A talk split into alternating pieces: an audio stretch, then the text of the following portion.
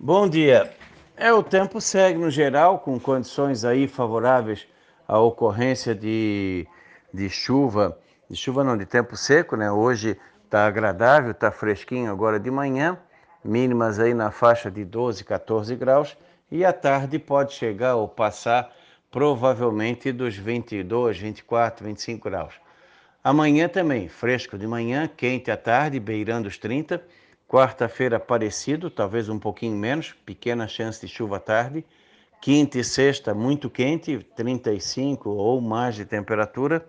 E é uma semana que vai ser marcada pelo calor.